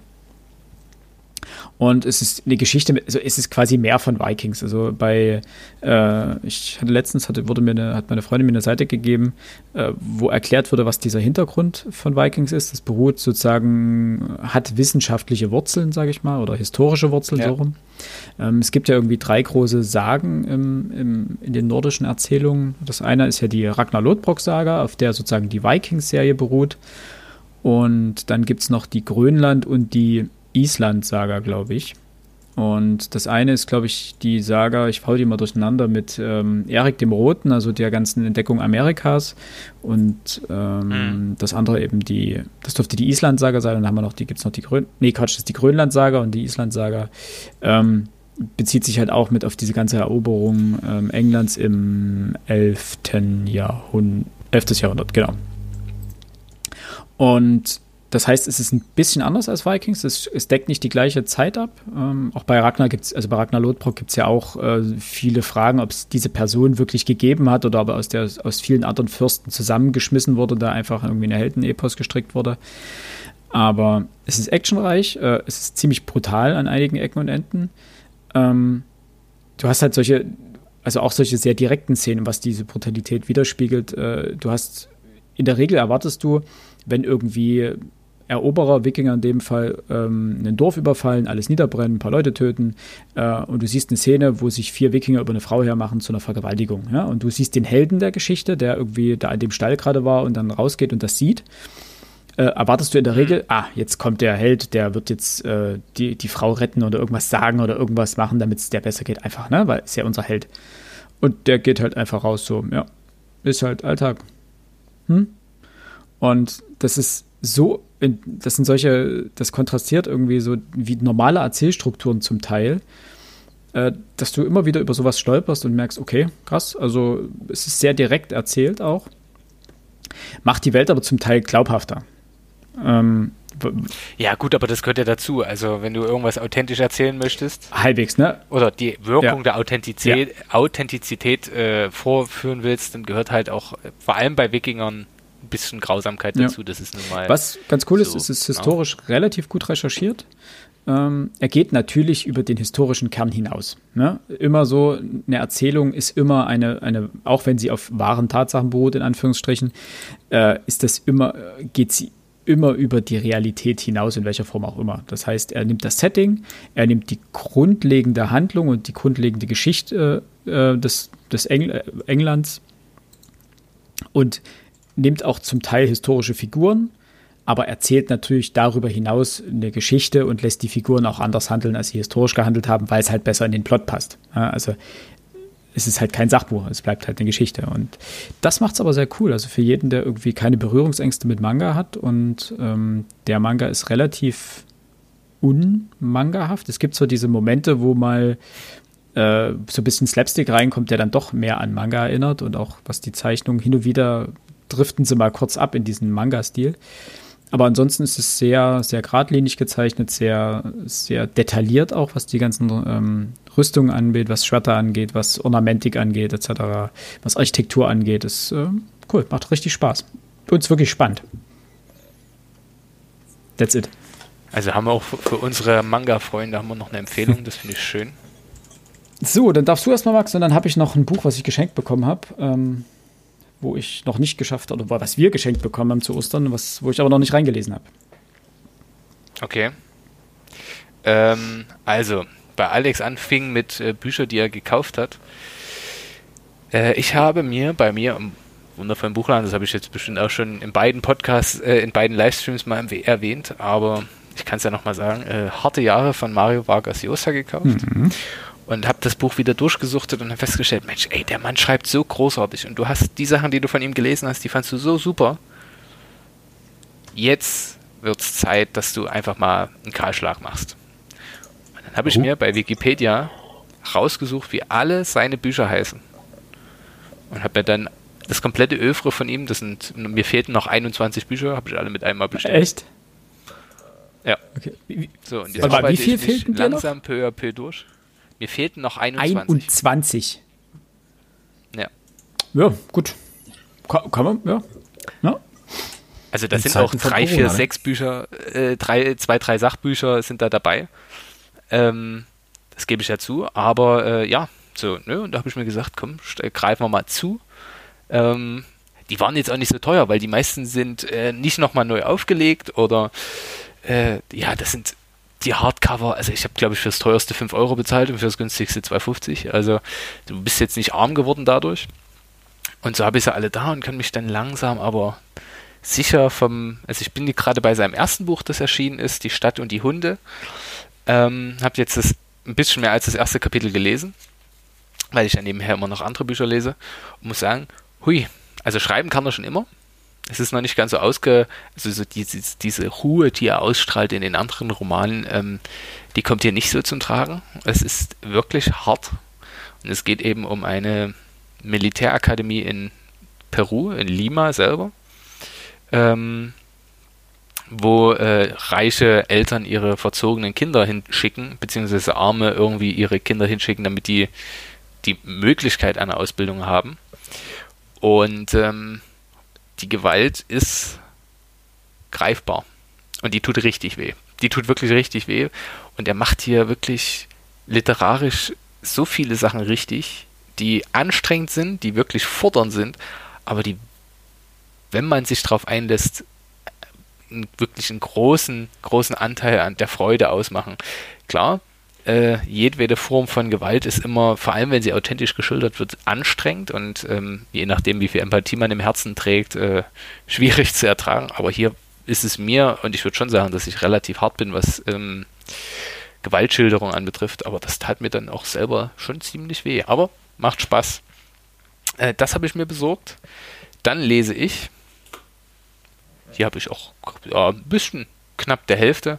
Äh, Apuleus, der goldene Esel das schöne kleine Märchen, also klein, das Märchen. Und es ist so schön übersetzt. Äh, die Sprache, du brauchst zehn Seiten, bis du damit zurechtkommst. Das ist sehr kunstvoll und sehr lateinisch übersetzt. Das klingt komisch, aber jeder, der sich mal mit Latein und seinen eigenen äh, ähm, Übersetzungen auseinandergesetzt hat, weiß, was ich meine.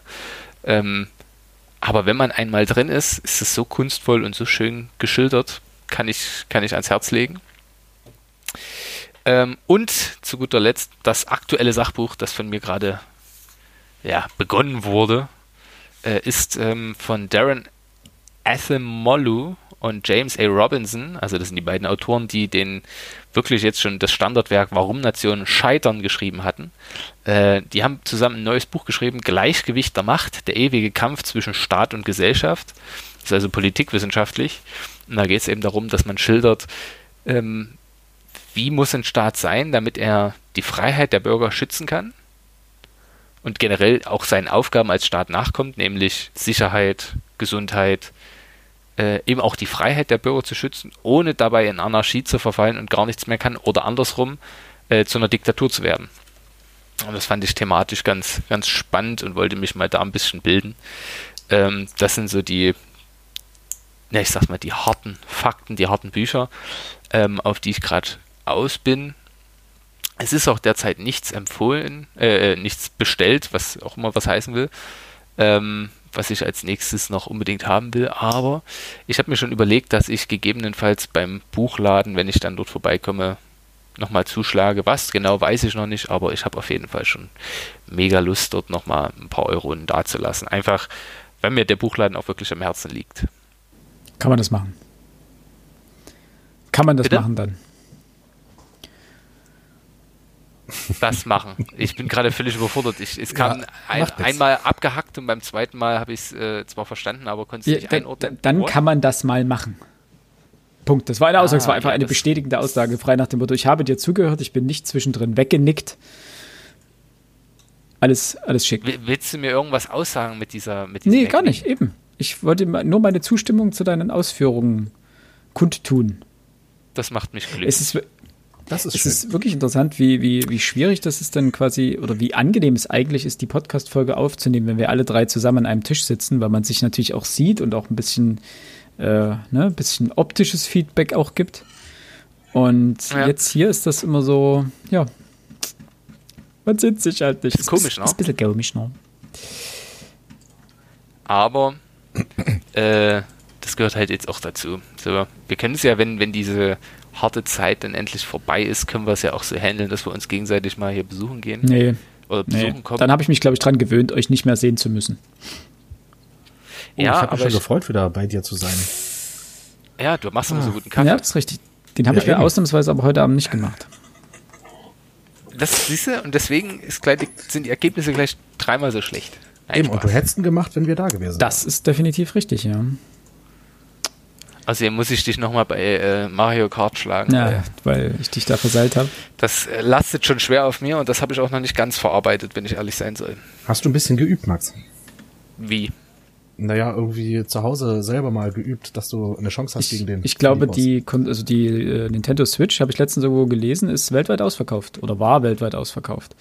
Ich denke, da haben gerade viele Eltern versucht, ihre Kinder zu bespaßen. Ja, da Das wird kann- auch mal das kann sein, Geburtstagsgeschenk vorgezogen oder Ostern ein bisschen übertrieben. Wahrscheinlich, ja. Ja, oder einfach mal so zwischendurch, weil, ja, ist ja. Ja, ich spiele jetzt, Ja, aber einfach mal so zwischendurch eine Konsole zu schenken, ich denke, es gibt richtig, finde ich auch schon wieder ein ja, bisschen natürlich, fragwürdig. aber ich denke, es gibt richtig viele verzweifelte Eltern da draußen, die gerade sagen, scheiße, oh, lass mich in Ruhe, komm hier, nimm die Switch und verschwinde in dein Zimmer und lass mich einfach in Ruhe arbeiten. Ja, aber da hätte ich für 40 Euro Valium gekauft und jeden Tag zum Frühstück ein bisschen was verabreicht. Also, Ich weiß nicht, ob du das heute noch darfst, Max. Aber prinzipiell mag ich deine Art zu denken, ja. Sehr hübsch. das Problem ist, ich, ich muss jetzt an dieser Stelle für alle, die anderen wissen, wie, wie es bei mir gemeint ist, es ist ein Witz. So, Du musst es jetzt erklären. Wenn ich dann auch sowas sage wie, ja, ich muss das erklären, weil wenn ich jetzt hier solche Sachen mit Valium sage oder lieber Valium als der Blumenkasten, dann musst du doch immer sagen, das muss irgendjemand, äh, äh, du musst es Max. den Menschen erklären, dass es ein Witz ist. So, das ist wichtig, ähm, sonst, sonst äh, gibt es wieder boshafte Ja. Kommentare oder Leute sind sehr erschrocken, was ich dann da von mir gebe. So, es ist ein Spaß. Wir sind uns der Ernsthaftigkeit bewusst und auch wie viele soziale Folgen ähm, diese Krise für gewisse Familien hat. Vor allem ich als Lehrer habe da ganz, ganz ähm, ja, beschämte und, und ähm, das ist auch wirklich ähm, sehr traurig machende Fälle gehört, wo du sagst, die sind vor der Krise, bevor, wo die sich wirklich zwei Stunden am Tag gesehen haben, sind die nicht miteinander ausgekommen. Und jetzt sitzen die 20 Stunden aufeinander. Ich mache mir wirklich gerade wirklich so. Gerade Familien, wo häusliche Gewalt ein Thema ist, natürlich auch, äh, ist das natürlich ähm, gerade ein extremes Problem. Und auch äh, die ganzen Sozialdienste, gerade die ganzen Jugendarbeiter haben ja auch wirklich angemahnt und gesagt, wir haben jetzt Probleme, wir haben jetzt viele Jugendliche, denen wir bisher auch gut geholfen haben und die jetzt die wir jetzt irgendwie äh, in die Isolation schicken, mit vielleicht den Eltern oder so, mit denen sie Probleme haben oder was auch immer. Ähm, und da gibt's, die haben irgendwie alle schon Alarm gemeldet, dass da ganz viel Übles auf diejenigen zukommt. Ah, nee, da muss ich, da muss ich unsere Politiker jetzt mal verteidigen. Frau Barley, nee, wie heißt unsere Familienministerin? Ähm, Giffey. Giffey. Ähm, die hat das durchaus schon mehrmals angesprochen. Und äh, also die sind sich in Berlin auch durchaus bewusst, dass das hier wirklich ein riesengroßes Problem darstellt. Ja, nicht nur hier, aus Also Deutschland. Deutschlandfunk hat ja. auch mehrfach darüber ähm, berichtet, dass das eben wirklich zu einem großen Problem werden kann. Schon ist, schon ist teilweise. Und schon ist, genau. Ich habe auch jetzt in der Süddeutschen noch ein ganz anderes Thema, was auch niemand auf dem Schirm hat. Ähm, da ging es in einem Interview mit einem Sozialarbeiter, beziehungsweise der war Mann, war glaube ich sogar Arzt, ähm, der arbeitet in diesen Drogensubstitutionsstellen. Mhm. Also wo, wo Drogenabhängige irgendwie an, an Substi Subs Substrate kommen. Substrat ist da richtig? Ich weiß es Ersatz, nicht. Ersatzstoffe. Ersatzstoffe kommen, ähm, mit denen sie irgendwie ihre Dro Sucht ja, also die, die Sucht bleibt bestehen, klar, aber sie nehmen nicht so viel Schädliches zu sich. Äh, A, Drogenabhängige sind schwer davon betroffen. Rückfällig ähm, zu werden. A, rückfällig zu werden. B, es gibt keinen Stoff mehr. Also die ganzen Dealer kommen nicht mehr ins Land und du fällst halt mega auf, wenn du jetzt alleine in einem Park chillst, wo es davor halt kein Problem war.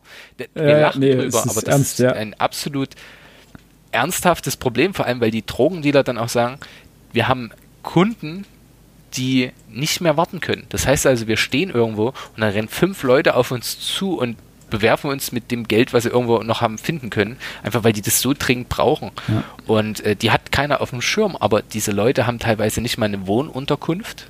Also Obdachlose sind natürlich dann auch mit dabei. Ähm, und die sind absolut davon betroffen, dass, dass hier nichts geht. So, ähm, da muss ich dann immer sagen, wenn ich dann, wenn wir all diese Fakten, die wir jetzt gerade, oder diese, diese Perspektiven, die wir gerade noch auf den Tisch gelegt haben, betrachten, dann finde ich es immer so fragwürdig, wie Menschen, die ein normales Einkommen haben, die vielleicht jetzt mal kurz ein paar Wochen ein bisschen knapper bei Kasse sind, sagen, ja, wir müssen sofort die, die Wirtschaft wieder hochfahren. Ja. Äh, es gibt Menschen hier, die es viel härter trifft und die es aber auch viel härter treffen würde, wenn wir jetzt einfach weitermachen, weil die auf der Straße keinen Schutz finden. Ja. Ja, ähm, eigentlich offenbart sozusagen diese Krise die ganzen sozialen Missstände natürlich auch. Mal abgesehen von den strukturellen Missständen, die wir ja irgendwie schon mal äh, privat thematisiert haben, wie Bildungswesen und Gesundheitswesen etc. Ja. sind halt auch die sozialen Missstände und die sozialen Ungleichheiten werden natürlich jetzt ganz klar äh, deutlich hervorgehoben auch, ja. Und wir reden hier von Deutschland. Wo ne? es, ähm, ja. Wenn man mal überlegt, was im Amiland abgehen muss gerade. Ja. Ähm, ja, ich mag es mir gar nicht vorstellen, ehrlich. Ja. Und wir machen das Thema auch zu groß da gerade. Ich, ich ja, nur kurz einen Einwand. Es gab bei, äh, ich glaube auf Zeit gab es irgendwie vor einer Weile einen Artikel, der hieß Heult leiser. Da ging es nämlich gerade um diesen sich neu formenden Homeoffice-Mittelstand äh, oder gehobenen Mittelstand. Und der meinte, er erzählt, er muss sich selber dazu zählen und hat, äh, also der Autor des Artikels, und hat auch sich selber bei diesen Gedanken schon erwischt, so nach dem Motto, dass es ihm doch schlecht ginge und weiter, weiter und hat das erst gemerkt, als er mit einem Freund telefoniert hat. Er meinte, ja, oh, die ganze Zeit zu Hause und was soll ich machen und oh. und er meinte doch einfach, wisst ihr, es gibt auf dieser Welt so viele Menschen, denen es jetzt gerade richtig dreckig geht und wir sitzen zu Hause in einer warm bezahlten Wohnung, unsere Gehälter kommen weiter.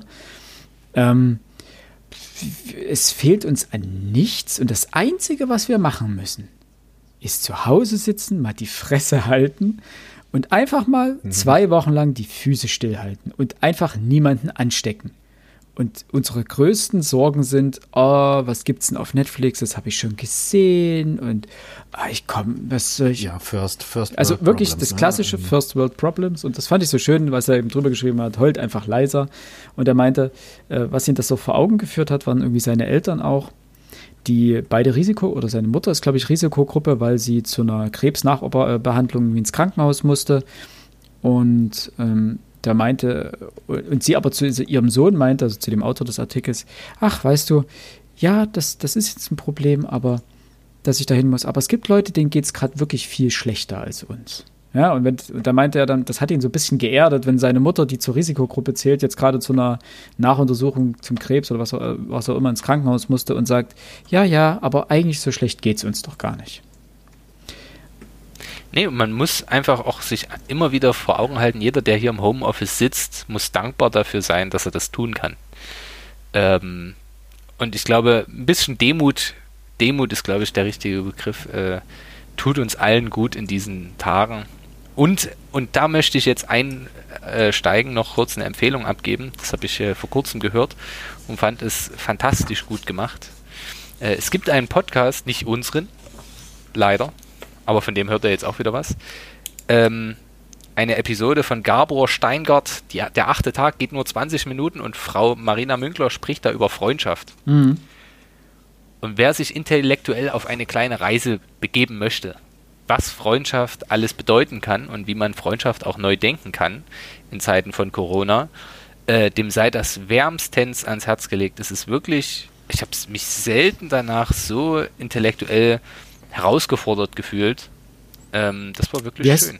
Gabor Steingart, der achte Tag. Korrekt. Äh, packen wir mit in die Shownotes, ne, würde ich sagen. Würde ich auch sagen, ja. Der achte Tag. Ja, ich habe noch zwei Bücher ähm, eins habe ich vorhin vergessen zu erwähnen, dass ich ähm, gerade jetzt in der Zeit der körperlichen Nichtertüchtigung äh, empfehlen kann. Ähm, jeder, der sich für Wushu und äh, chinesische Kampfkünste äh, etc. Ins, äh, ins interessiert, ja Gott, ist auch, ne, ist spät. Äh, ich habe mir Shinichuan Art of Inner Transformation von Tom Bisio ähm, gekauft. Das wurde mir empfohlen von meinem Lehrer. Ähm, es gibt nicht viele gute, also es, das Problem ist generell, wenn man sich für Kampfkünste interessiert, was, was kann man an Literatur bekommen? Es gibt natürlich auch viel Murks auf dem Markt. Ähm, und man muss sehr genau auswählen, um jetzt nicht vielleicht irgendwelchen, ähm, ja, sag mal, esoterischen Mist Ja, es gibt auch ganz wirklich ganz viel esoterischen Mist auf, de, äh, auf dem Markt und das ist natürlich ein klassisches Problem dieser, dieser, dieser Kultur auch zu sagen, äh, ein Meister, und es geht ja da sehr viel um, um Abstammung von irgendwelchen Meistern und welch, in welcher Linie welche Techniken vererbt werden, etc. Und da sagt natürlich mhm. jeder von, von, sich, er hat den Meister, der diese eine Technik über, überliefert und das ist der eine Meister und alle anderen machen nur Quatsch und so weiter. Ne? Also das gibt es natürlich ganz viel. Das, ja, klassisch das bildet sich auch sehr schnell heraus und dementsprechend ist es immer schwer, ähm, Literatur zu finden, die relativ frei von solchen ähm, Botschaften ist. Ja, du wirst gewissermaßen solche Botschaften wirst du immer drin haben in Grundform, aber ähm, es gibt da sehr, sehr offene Bücher auch und Tom Bisio schreibt eigentlich dahingehend ganz, ganz gute Bücher, jedenfalls über Shinichuan. Ähm, Problem ist, es gibt es halt nur auf Englisch. Also mich stört es jetzt weniger, aber das ist natürlich immer ein Thema, dass du viele der Literatur nur auf Englisch bekommst. Ähm, also die besseren in Anführungsstrichen. Äh, oder eben schlimmer noch äh, gar nicht auf, auf Englisch, sondern hauptsächlich auf Chinesisch. Das ist beim schon. Das ist auch eine ähm, sehr interessante Kampfkunst. Ähm, da ist es halt der Fall, dass du kriegst auf Deutsch schon gar nicht und auf Englisch auch sehr wenig äh, wirklich gute Bücher über das Thema. Und okay. ähm, Tombisio beschreibt hier in dem Fall eher, ähm, ich hatte glaube ich vor einer Weile schon mal ein anderes äh, Shingi-Buch vorgestellt, da ging es mehr um Techniken und um, um Prinzipien.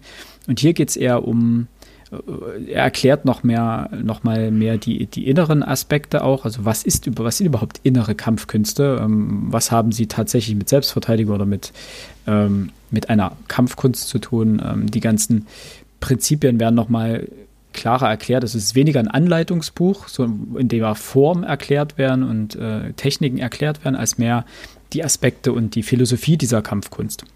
Ähm, und dann geht es natürlich auch noch ein mhm. paar äh, sozusagen Übungen, die weniger was mit der eigentlichen, äh, mit, dem, mit den eigentlichen kämpferischen Aspekten zu tun haben, sondern eben mehr mit den ähm, Übungsaspekten, ne? wie kann ich mich selber fit halten und so weiter. Und das ist, ähm, das ist ganz interessant und ist auf jeden Fall wieder ein spannender Einblick in der Richtung. Also wer Wushu mag, sollte sich unbedingt mal mit den, mit den inneren Kampfkünsten des chinesischen äh, Wushu beschäftigen. Das ist das eine.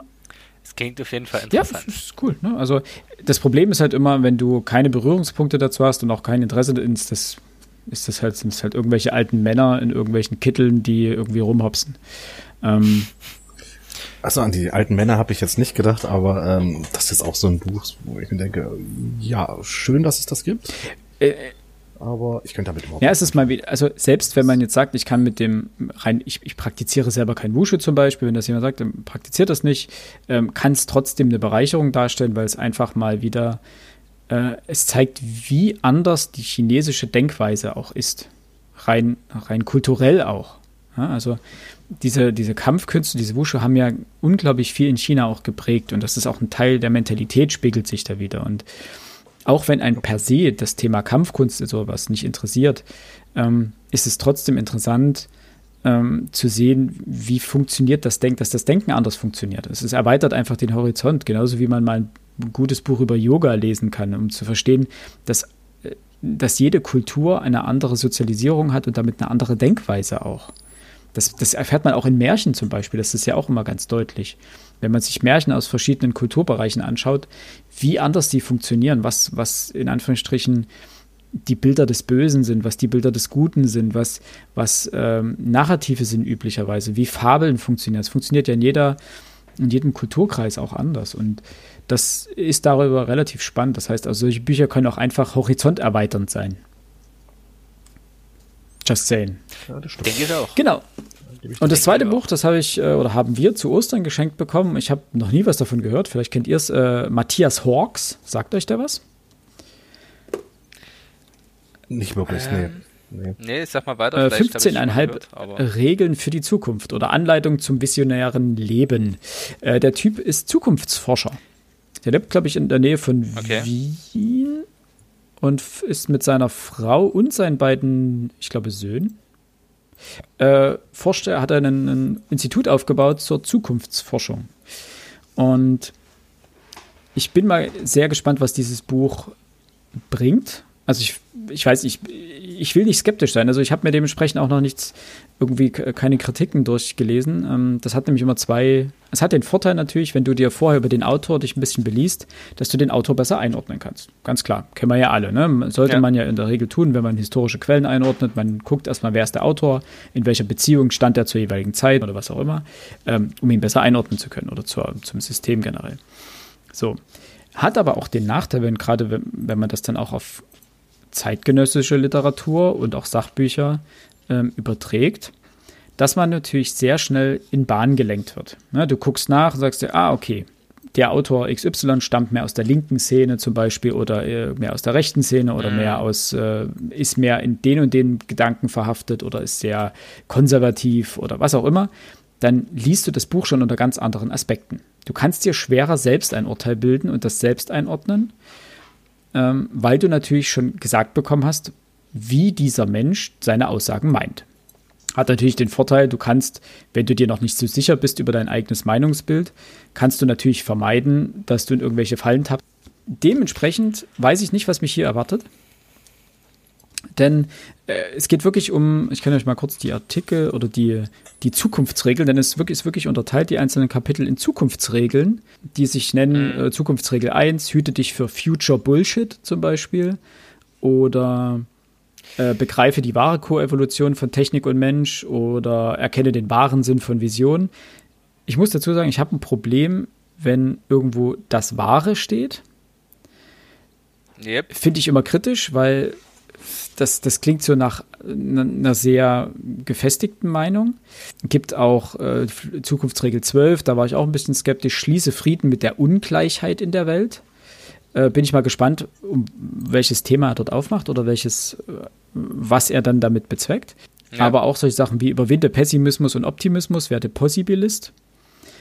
Also es sind, sind interessante Fragen oder stelle bessere Fragen, statt die richtigen Antworten zu verlangen. Also es gibt ein paar sehr interessante Aspekte. Ich habe jetzt auch schon ein bisschen was über ihn gelesen. Er ist halt wirklich jemand, der ähm, sich mit Prognostik natürlich ähm, beschäftigt und sich fragt so nach dem Motto, welche, wie wir selbst unsere Zukunft natürlich prägen, dass wir eigentlich unsere Zukunft ja selber bestimmen. Dadurch, es gibt ja nicht die Zukunft, die einfach uns überrollt wie einen LKW, ja, die dann plötzlich da ist und wir konnten mhm. überhaupt nichts erwarten, sondern indem wir handeln, beeinflussen wir ja die Zukunft, die entsteht. Durch unser Handeln. Und zeigt aber auch, wie viele, was Ängste sozusagen mit unserer Zukunftswahrnehmung anstellen und wie unsere Ängste uns teilweise in äh, problematische Situationen eben bringen, rein zukunftstechnisch. Ähm, oder wie unsere Ängste unsere, unsere klare Sicht auf die Zukunft natürlich auch verhindern können.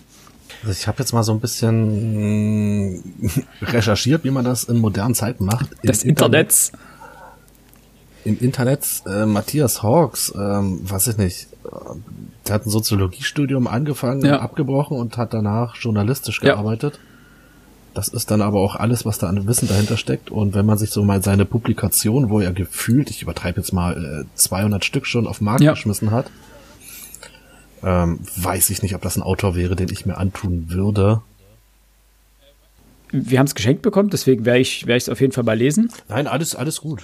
Ähm, ich hätte es auch nicht gekauft, aber manchmal sind gerade die Bücher, die man eben selber nicht kaufen würde, ja dann doch ganz interessant. Und im Zweifelsfall einfach nur, um mal gut drüber zu diskutieren und zu sagen, nee, ich, ich, das sehe ich überhaupt nicht so, aber er hat natürlich zwei, drei gute Argumente oder ähnliches. Ja. Ich glaube, man muss sich auch intellektuell immer wieder neu herausfordern. Das geht ja auch dazu, genau. Wenn du nämlich nur sozusagen Bücher aus deiner eigenen Denksuppe liest, äh, die dir, die deine Meinung bestätigen. Äh, das ist meine Filterblase, die ich mir da aufbaue meine Meinungen und fertig. Nein, ich weiß schon, was du meinst. Da hast du auch vollkommen recht. Man muss natürlich auch hin und wieder konträre Literatur lesen. und sich eben so ein bisschen reiben, einfach um auch selber sich argumentativ zu prüfen. Deswegen war ich letztens auch gar nicht so undankbar, dass der, ähm, der eine aus äh, der, der einen Runde bei uns ähm, die ganze Zeit irgendwie Verschwörungstheorien aufgebracht hat zum Thema Corona. Äh, dass man, nein, damit wird man natürlich selber argumentativ auch geprüft. Weil du musst plötzlich eben selber Gegenargumente finden oder allgemein Argumente finden, die deine, ähm, deine, deinen Standpunkt stützen und musst versuchen, andere Argumente zu entkräften oder wie gesagt. Und kommst da natürlich selber auch teilweise an, an Grenzen, die dir so wahrscheinlich gar nicht auffallen würden, wenn du die ganze Zeit mit Gleichgesinnten sprechen würdest. Ja. Und genau das ist das Problem, warum teilweise Diskussionen in Deutschland keinen Spaß mehr machen. Ohne jetzt den Verschwörungstheoretiker rausholen zu wollen es ist ja primär so, dass die meisten Leute sich lieber mit Leuten unterhalten, die genau das Gleiche sagen mhm. wie sie selbst und mit Widerspruch so ungern umgehen. Äh, aber genau das macht ja, macht ja das aus. Ich äh, schätze die Diskussionen mit Leuten, die völlig anderer Meinung sind als ich, wahnsinnig gut ein, solange man ein, äh, ein ich nenne es mal, ein Axiom hat, auf dem man fußt. Also wo ich sage, okay, für uns das Grundgesetz steht, ja, die Menschenwürde ist nicht verhandelbar Okay, gut, dann können wir jetzt miteinander ja. über alles also reden. Also danke, dass du. Wenn wir diesen. Danke, dass du das jetzt äh, noch gesagt hast, äh, weil ansonsten hätte ich dir auch widersprochen. Ähm, eine der schönsten Verschwörungstheorien, die wir jetzt gerade haben, ist ja Corona-Krise, ist dazu da, um die Eliten aus ihren Palästen zu jagen und äh, oh Gott, wie war das, die Adenochrom und und ähm, die QAnon und wie der ganze Rotz da heißt und ähm, ne Kinder, die gefangen genommen werden oder gefangen gehalten werden. Oh, das fand ich so funny. Also hier Xavier Naidu und sowas und das ist ja, der hat das ja noch relativ human ausgedrückt im Vergleich zu dem, was da so in manchen Foren ähm, im Netz rumgeht. Und das sind Sachen, ey, mit den Leuten diskutiere ich nicht. Also das hat dann auch nichts mit intellektueller Weiterentwicklung oder sonst da was zu tun. Ähm, das ist einfach ein. Nee, die sind einfach bekloppt. Das ist schon okay. Schwachsinn ohne Ende. Da gibt's auch keine, keine Grundlage und nee, sorry. Du kannst ja auch prinzipiell nur diskutieren, wenn du jemanden hast, der bereit ist, seinen Standpunkt auch im Zweifelsfall zu verlassen, wenn er plausible Argumente bekommt. Dann macht eine Diskussion ja Sinn. Das ist das sind, bei Verschwörungstheoretikern relativ selten. Das ist das Problem, wenn du, wenn du einen Aluhut trägst. Dann, dann ist einfach. Du, spätestens hm? Wenn gute Argumente bloß dazu dargedacht werden, äh, um in die Irre zu führen, ne, äh, nee, ach komm, nee. Okay. Wir brauchen die Diskussion also, nicht aufmachen, wir wissen, dass, äh, wissen, dass gemeint genau. ist, genau. Ja. Äh, wir haben uns, glaube ich, jetzt äh, ausreichend über alles unterhalten. Alles. Anderthalb Stunden sind rum. Ich denke, das ist auch eine ganz angenehme Ziemlich Länge. genau sogar, ja. Habt ihr noch was? Hm. Nö. Ich denke, fürs erste Mal reicht es erstmal wieder zum Reinkommen, damit unsere Zuhörer nicht ganz alleine sind in dieser Krise und sie unseren inhaltsreichen Stimmen noch einmal lauschen wollen. Ja. Das, das, hast du sehr schön ausgedrückt. Nein, es hat, ich muss sagen, es hat Spaß gemacht, mal endlich wieder irgendwie anderthalb Stunden einfach über, über sowas zu schnacken, auch über ähm, die ganzen Situationen, die uns natürlich jetzt noch ein bisschen weiter, die ganze Situation, Singular, äh, die uns natürlich auch noch ein wenig weiter jetzt ähm, verfolgen wird oder begleiten wird. Beschäftigen wird. Ja. ja.